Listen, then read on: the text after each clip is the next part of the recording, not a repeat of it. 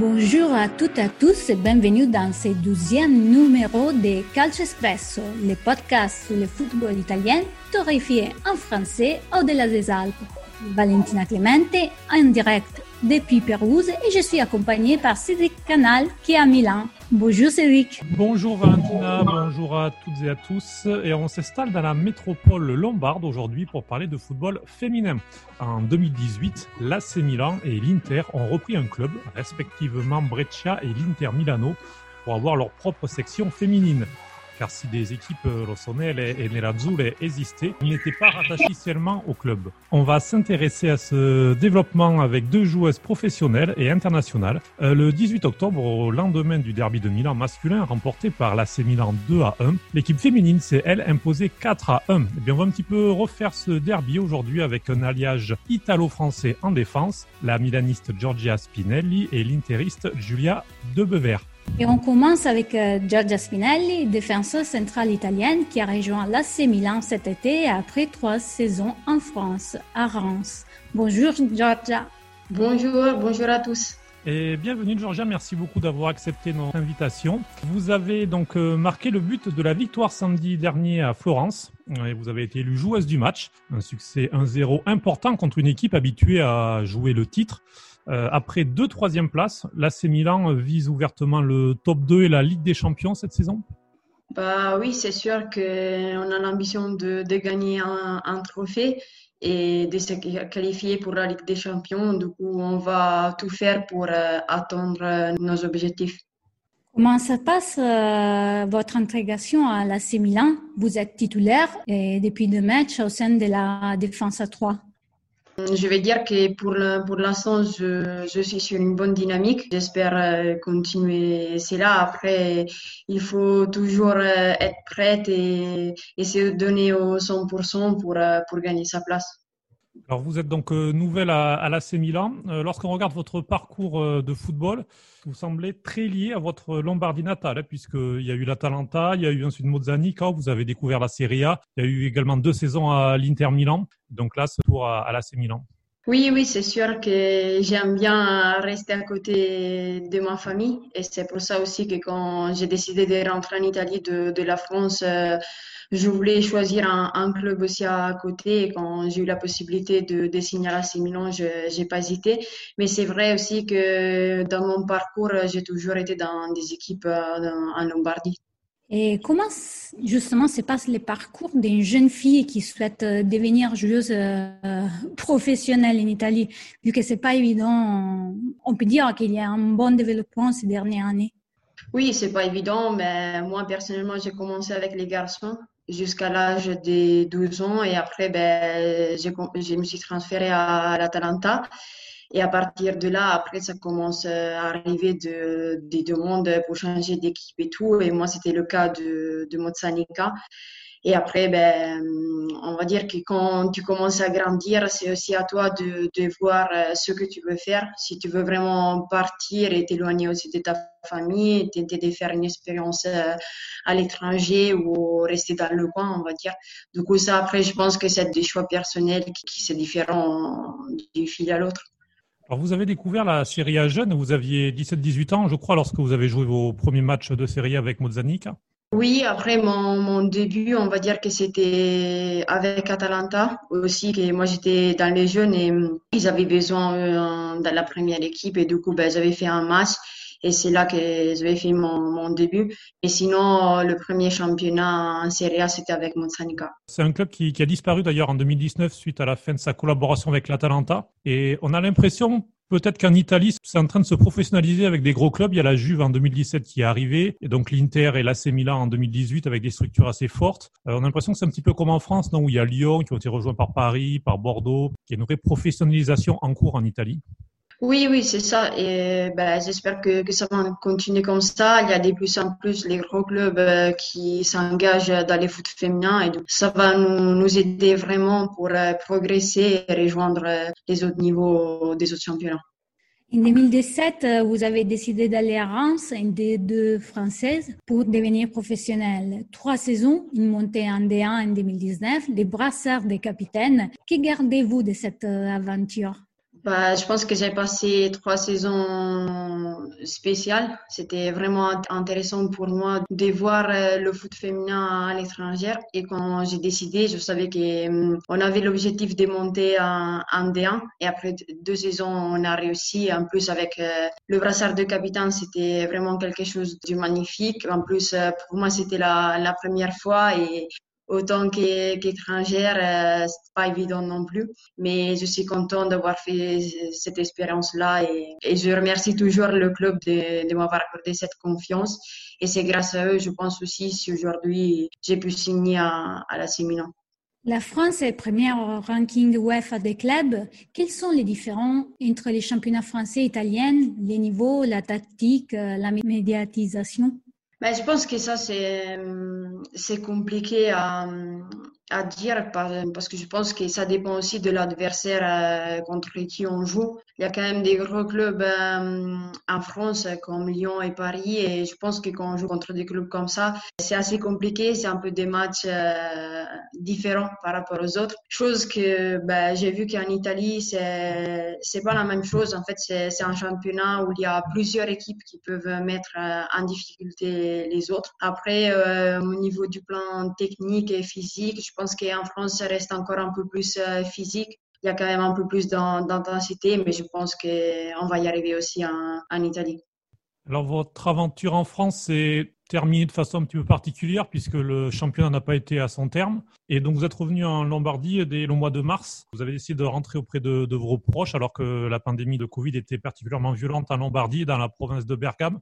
Et début avril, vous avez écrit une lettre assez émouvante euh, pour témoigner, alors que vous aviez euh, été touché par le Covid et que vous souffriez de, symptômes assez rudes. Alors que nous vivons actuellement une deuxième vague, euh, on sent vraiment que des témoignages comme le vôtre, à ce moment-là, sont importants pour rappeler aux jeunes et pour rappeler à tout le monde de, faire attention. Oui, je pense que c'est une période difficile pour tout le monde. on est en train de vivre une situation, on va dire, un peu, un peu critique partout. Du coup, oui, il faut faire attention et tout parce que bah, c'est un virus qui peut prendre tout le monde. Du coup, bah, il faut être attentif et j'espère que bientôt on pourra déclarer la fin de tout ça et recommencer à vivre normalement. Ça a compté pour vous dans votre choix de revenir à l'AC Milan, peut-être, ce qui s'est passé ces derniers mois, en tout cas de revenir à Lombardie? Non, c'est une choix que j'avais déjà dans ma tête euh, depuis plusieurs euh, mois. J'avais déjà envie de rentrer en Italie l'année dernière. Après, je voulais essayer de découvrir la D1 et après la montée, du coup, j'ai choisi de rester encore euh, une saison à Reims. Et après, j'avais déjà dit à ma coach qu'une fois terminé la saison, j'aurais préféré rentrer en Italie. J'étais nationale en 2016-17 avec une première sélection au Brésil en décembre 2016. Est-ce que c'est un objectif, peut-être une raison de votre retour en Italie, euh, la nationale? Ben, Je pense qu'après ça, c'est c'est un peu difficile, ça dépend de, de la coach hein, principalement et tout, mais c'est vrai que jouer en Italie, ça, ça peut l'aider aussi parce qu'elle peut regarder tous les matchs, chose qui à l'étranger est un peu plus différent. Il y a toujours les vidéos, mais c'est pas la même chose. Du coup, on va dire que ben, ça reste euh, un objectif à, à rejoindre euh, cette saison et, et, on verra bien les, les choix de la coach. Vous appartenez aussi euh, d'ailleurs à la Squadra Diaspora de Paolo Del Vecchio, que l'on salue, puisque c'est aussi en partie grâce à lui que, vous êtes avec nous, puisqu'il a servi d'intermédiaire pour, euh, pour vous contacter. C'est une équipe qui rassemble les Italiens de nationalité et d'origine à travers le monde. Est-ce que cette aventure en France euh, vous a encore plus ouvert justement à vos origines et au monde en général? Oui, sûrement, ça, ça m'a aidé. J'ai, connu aussi euh, Paolo après un, un match, il m'a donné le, le maillot. C'était beau en fait de voir que aussi, ben, même en France et tout, il y a quand même euh, des Italiens, on va dire, qui, font ça et c'était, c'était très intéressant. Est-ce que dans l'Est de la France, vous avez justement senti une communauté italienne? Parce qu'elle est assez importante euh? Moi, j'avais plusieurs amis sur Reims. Après, je n'avais pas trop la possibilité de, de me déplacer parce qu'avec le foot, euh, c'était quand même euh, compliqué, mais je peux dire qu'à Reims, il y en avait quand même beaucoup et du coup, c'est grâce à eux aussi que bah, j'arrivais quand même à, sortir et, à parler italien quelquefois. Vous parlez très bien euh, français, vous parliez français avant d'arriver à Reims ou vous l'avez appris très rapidement? J'avais étudié à l'école, mais c'était seulement ça. Et du coup, ben, j'avais vu une base euh, quand je suis arrivée en France et après, ben, j'avais pas le choix car personne parlait italien dans l'équipe. Et du coup, c'était anglais et français. Après, ben, j'ai appris beaucoup. En plus, euh, quand elle m'a donné le, le brassard de capitaine, j'avais vraiment pas le, le choix car euh, c'était moi qui devais parler. Du coup, ben, je me suis mis en fond pour l'apprendre le plus vite possible. Félicitations, vraiment. Merci. Et on accueille une autre euh, défenseur internationale évoluant en Serie A féminine, mais elle est française et interiste. Julie Debever, bonjour. Bonjour. Bonjour tout le monde. Bien arrivé, Julie. Merci d'avoir accepté notre invitation aussi. merci à vous. Avec plaisir. Et avant de, remercier Georgia, juste peut-être une petite question en, commun sur les structures. L'Inter joue à Varese au Stadio Chinetti et le Milan au, centre sportif Vismara, après avoir joué la saison passée à Monza. Alors il y a le stade Brera dans le parc Saint-Pion à Milan qui a été rénové, qui a été inauguré euh, il y a quelques semaines et qui pourrait accueillir les matchs des deux équipes et devenir un petit peu le, San Siro féminin. Est-ce que c'est un espoir euh, comme ça d'avoir un, lieu de vie euh, commun? Je prends, je prends le relais ou euh, l'espoir euh, Je ne sais pas si on peut l'appeler comme ça. C'est toujours difficile d'avoir un terrain commun avec euh, deux équipes très diverses, surtout qu'on joue quand même. on est considéré comme, comme le derby aussi, donc je trouve que c'est un peu complexe. Non, j'imagine que c'est quand même mieux d'avoir chacun son terrain, qu'on puisse avoir bah, tout simplement les deux équipes, chacune notre identité. Georgia? C'est vrai, je pense aussi la même chose. Je pense que vu que, bah, comme elle a dit Julie, il y a quand même le derby, bah, c'est mieux chacune d'un côté. On va remercier Georgia pour, pour ce moment ensemble et on, espère de te revoir euh, d'ici à peut-être à la fin d'année à faire un, bilan de cette euh, première saison en Italie. Salut Julie. À bientôt sur les terrains. à bientôt. Bon courage avec ton équipe. Merci, toi aussi. Merci, c'est gentil. Julie a fait un parcours en France, euh, à Hénin-Beaumont, euh, Juvisy, Saint-Etienne, puis quatre saisons à Guingamp. Vous avez rejoint mhm. Inter Milan, juste promu en Serie A lors de l'été 2019. Ça semblait un grand saut dans l'inconnu à l'époque, non? Puisque l'Inter, c'est un grand nom du foot. Bien sûr, elle a remporté euh, trois Ligues des Champions, 18 titres de champion d'Italie, mais la structure féminine est jeune puisqu'elle a été créée en 2018 et l'équipe est alors tout juste promue en Serie A.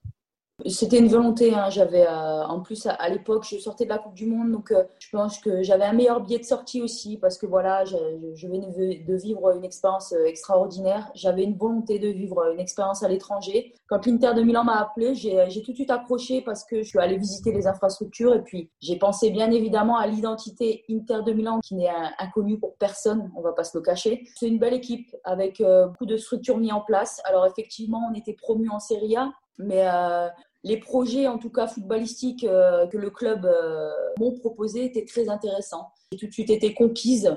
Je voulais vraiment grandir avec cette équipe. Et aujourd'hui, c'est chose faite, même si voilà, on, vit tous une période un peu difficile qui fait que ça met un peu en stand-by, on va dire, les objectifs de part et d'autre. Mais c'est une belle expérience, je ne regrette absolument pas. Et je suis contente d'avoir fait ce choix-là. C'est une expérience enrichissante. Et vous avez marqué les premiers buts de l'histoire de l'Inter en Serie A en septembre 2019 contre l'Hellas Verona. Une fierté que votre nom soit à tout jamais dans l'histoire oui, j'en ai pas pris conscience tout de suite en fait. Je pense que c'est euh, quand les médias l'ont mis en lumière, euh, je me suis dit ah ouais quand même, c'est pas mal. À la base, j'étais juste contente de, marquer pour mon équipe, pour moi-même. C'est vrai que maintenant d'avoir euh, de rentrer dans l'histoire de l'Inter de Milan, pour avoir marqué ce premier but en Serie A, euh, c'est une satisfaction personnelle. C'est une belle fierté, vraiment, une belle fierté et j'en suis très contente. Vous parliez tout à l'heure euh, d'avoir visité les installations. Alors, l'équipe féminine euh, est intégrée au reste du club, et bien sûr à Piano Gentile, au siège de, de l'Inter. Et le club semble mettre vraiment des moyens pour bien développer cette structure. On le voit à chaque mercato avec des renforts au niveau international. C'est vraiment. Il y a une belle volonté de la part du club de faire grandir cette équipe en termes de talent, de qualité, en termes d'homogénéité euh, au, niveau, euh, au niveau de la qualité. Euh, il y a vraiment de vrais objectifs. En plus, on s'entraîne vraiment dans des structures superbes. on est un centre de formation, on a, une salle de muscu à disposition avec un staff compétent. Franchement, en tout cas, on part sur une très bonne base pour aller toucher l'élite dans les années à venir.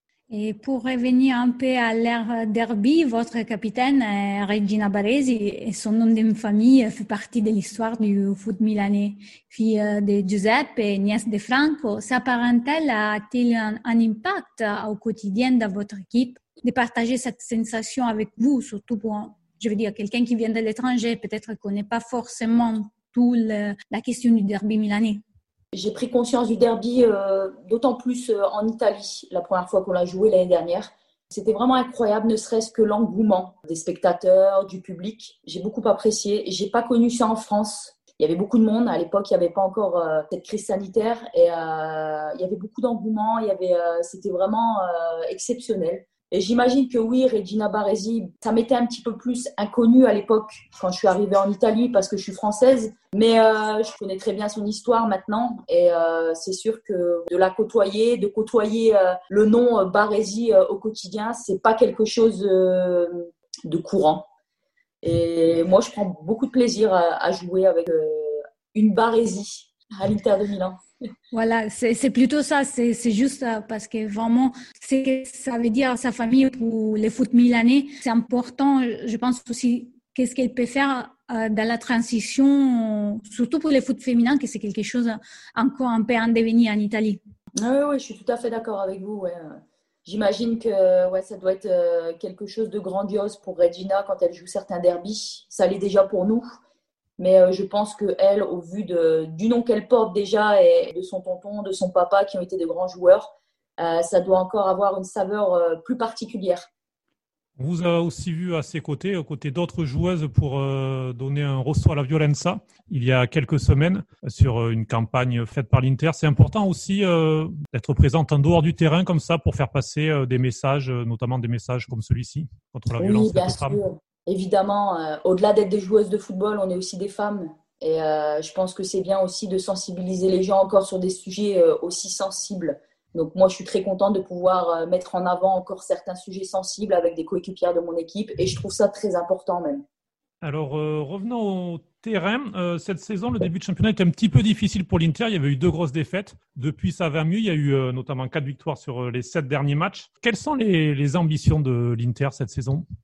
De gagner le plus de matchs possible. Euh, on ne s'est pas fixé d'objectif de Champions League parce que voilà, on préfère y aller euh, petit à petit et, se refixer des objectifs euh, peut-être à l'intersaison. Mais c'est vrai que pour l'instant, ça se passe plutôt bien, malgré cette situation difficile. Mais voilà, d'être peut-être à la place la plus haute qu'on puisse se trouver et, et voir euh, les prochaines ambitions. Mais c'est sûr que pour l'Inter de Milan, euh, je pense que l'objectif, euh, c'est quand même de jouer un jour la Champions League. Alors, si c'est pas cette année, l'année prochaine. Donc, voilà, c'est de se hisser au meilleur niveau.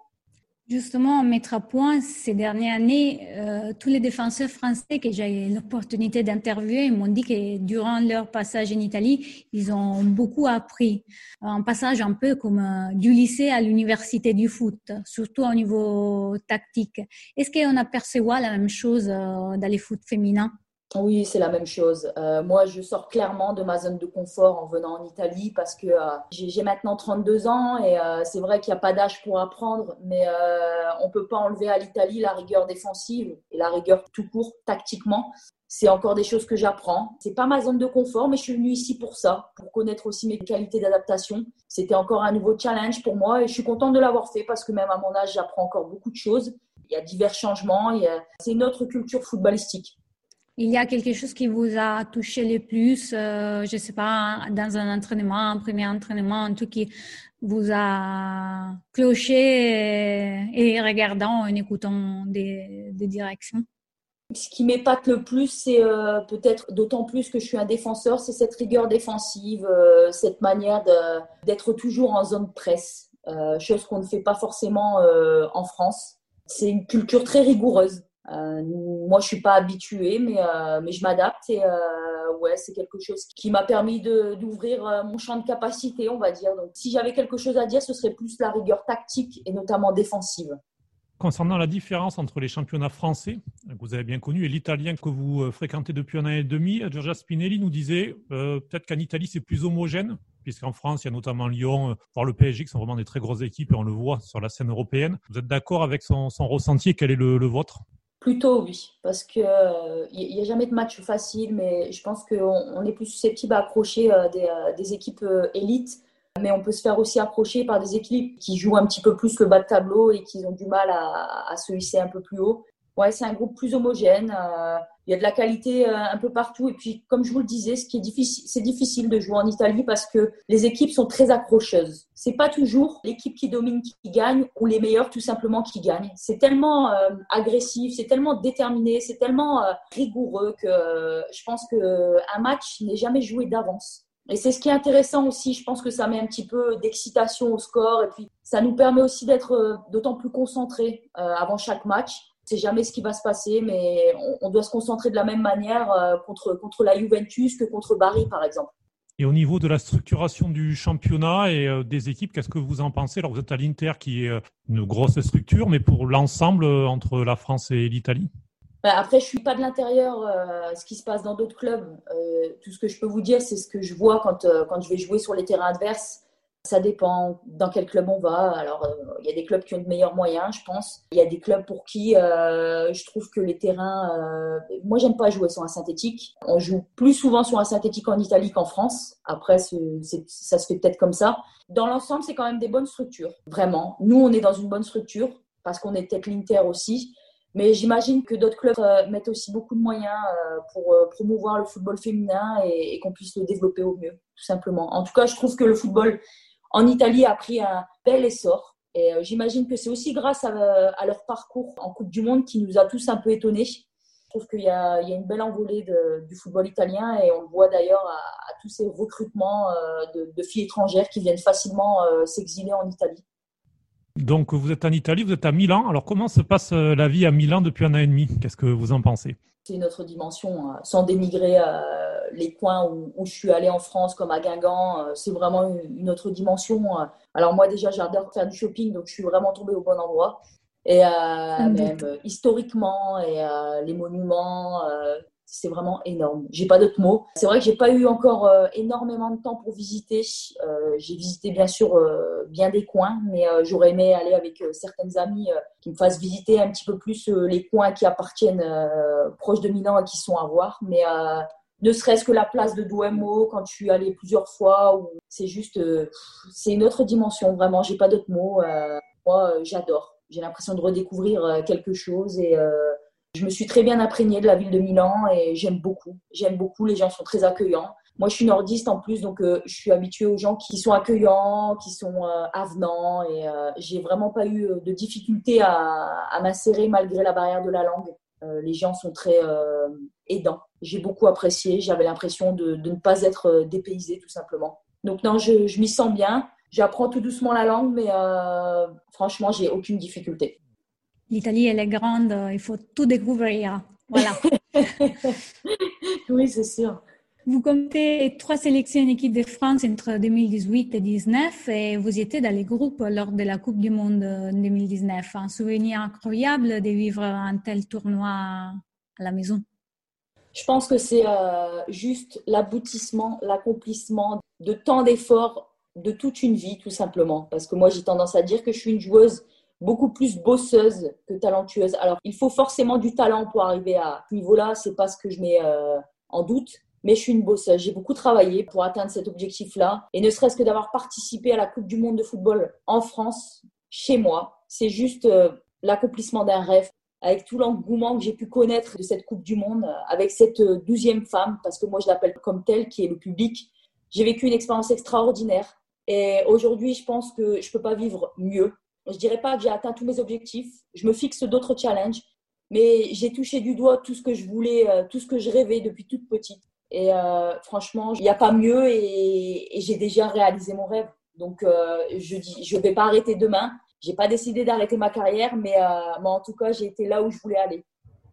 Peut-être essayer de revenir en sélection avec la France qui est qualifiée pour l'Euro de 2022 je vais pas vous mentir que si demain la sélectionneur m'appelle, j'y vais en courant, euh, effectivement. Mais après, je pense qu'il faut un minimum rester euh, lucide et réaliste dans le sens où l'avenir de l'équipe de France, c'est les jeunes. Aujourd'hui, j'ai 32 ans. Quand j'ai fait la Coupe du Monde, j'étais quatrième défenseur. Je ne jouais déjà pas. J'ai vécu une belle expérience, mais aujourd'hui, il faut laisser la place aux jeunes. Il y a une belle génération qui se prépare. En 2022, je suis sûre que la France fera un beau parcours. Si demain, Corinne Diac m'appelle, j'y vais en courant, mais euh, c'est tout à fait normal de laisser euh, la chance aux jeunes qui sont l'avenir de l'équipe de France. Et c'est juste aussi de rêver un peu, euh, de, mettre une dernière signature, peut-être.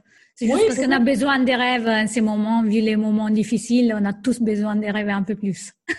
Ouais, je suis d'accord avec vous. Ouais, je suis d'accord avec vous. Mais de prendre conscience déjà que d'être en bonne santé, que, que, la famille aussi soit en bonne santé, je pense que c'est déjà une bonne chose. De pas négliger aussi euh, les choses du quotidien, parce que c'est vrai qu'on vit une situation difficile et il y a des gens qui meurent chaque jour malgré tout. Et je pense que s'estimer d'être en bonne santé, c'est déjà, euh, c'est déjà une belle chose.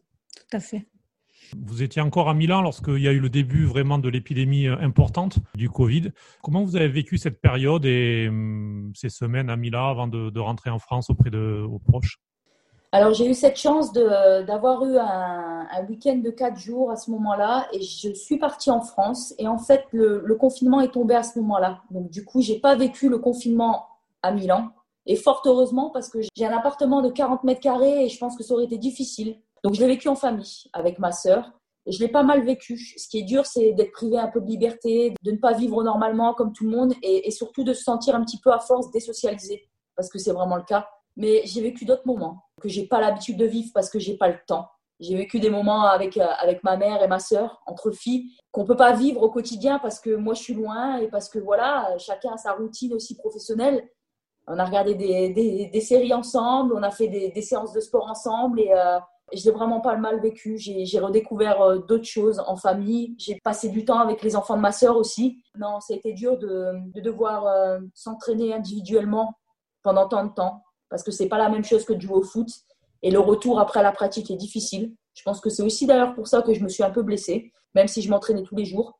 Mais à côté de ça, voilà, on est un peu tous dans le même bateau et euh, voilà, la santé c'est prioritaire je pense que l'effet des, blessures, c'est quelque chose qu'on a vu souvent cet été.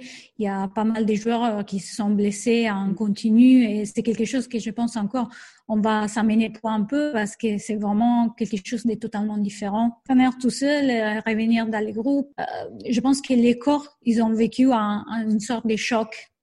C'est ça. Similaire à la tête parce que malgré tout, être un peu privé de liberté, ne pas pouvoir vivre normalement. Je pense que psychologiquement, il y a une certaine fatigue qui s'installe et qui forcément s'installe aussi physiquement. Parce que moi, malgré tout, je m'entraînais tous les jours, je me laissais qu'un jour de repos, c'était le dimanche. Et je pense qu'à la fin, c'était usant, tout simplement, de devoir suivre des programmes et de, devoir s'entraîner. On n'était pas spécialement en vacances. C'est faux. Et puis après, c'est un rythme différent aussi quand on reprend la pratique et qu'on repart sur une prépa physique alors qu'on a l'impression de ne pas s'être arrêté. Je pense que le corps, euh, il a ses limites comme tout. Et puis voilà, c'est aussi un exutoire. Donc à un moment donné, on revient à une vie à peu près normale, j'ai envie de dire. Toute la pression qui se relâche et euh, c'est là aussi que les blessures arrivent et, qu'il faut aussi être euh, peut-être un peu plus concentré et, Conscient des, changements. Plus conscient aussi de son écoute corporelle parce que voilà, je pense qu'on a ses limites comme partout et je pense que c'est pour ça aussi qu'il y, a eu de, telles blessures. Notre outil de travail, c'est notre corps, donc on se risque forcément au quotidien à se blesser et ça fait partie de, notre quotidien de footballeuse.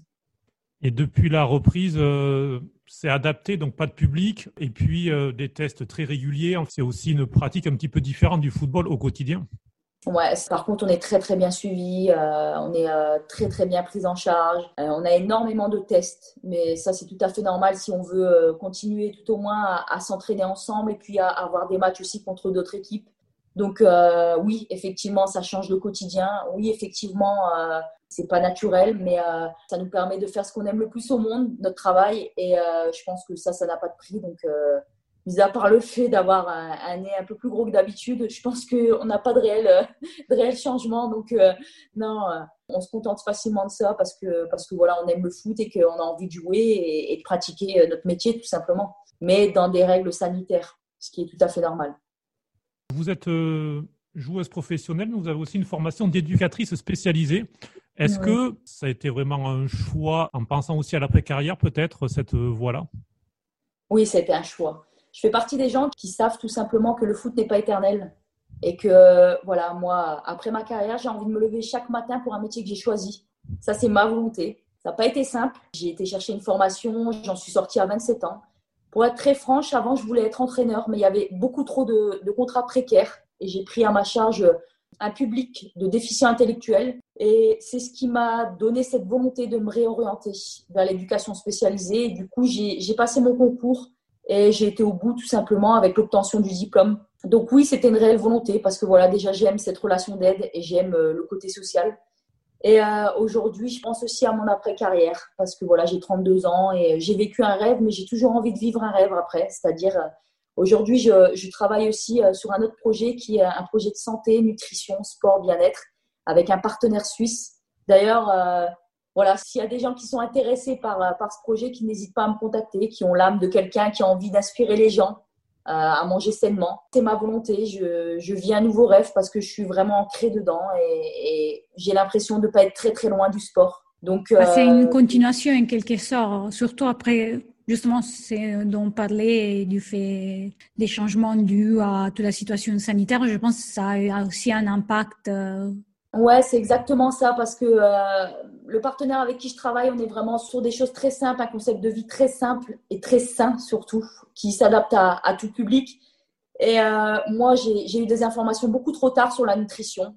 Et aujourd'hui, je trouve que ma volonté, c'est euh, peut-être donner des informations plus tôt à d'autres pour leur permettre peut-être bah, déjà de mieux récupérer et que ce soit un facteur de performance parce que malgré tout, on peut dire ce qu'on veut. Être en forme et être en santé, c'est deux choses différentes. Et euh, moi, j'ai longtemps été en forme. Je ne sais pas si j'étais en bonne santé. Aujourd'hui, je, me sens en bonne santé. Mais on pense souvent que faire beaucoup de sport, c'est ce qui nous permet d'être en forme. Alors effectivement, ça participe à notre santé. Mais la nutrition, c'est 80% euh, de la performance. Et je trouve que c'est important de donner des informations très tôt. On les a pas à l'école. On apprend Pythagore à l'école. Ça nous serait un peu moins. Mais, euh, mais voilà, donc c'est pour ça que je suis très contente de me lancer aussi dans ce projet parce que je trouve qu'il est utile et qui peut servir à beaucoup de gens. Le Pythagore, ça vous a fait rire. C'est vrai.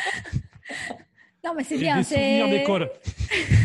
Je pense que c'est vraiment très important d'avoir un projet clair dans la tête, de façon de, continuer et, de donner un sens, un sens au présent, au passé, au futur.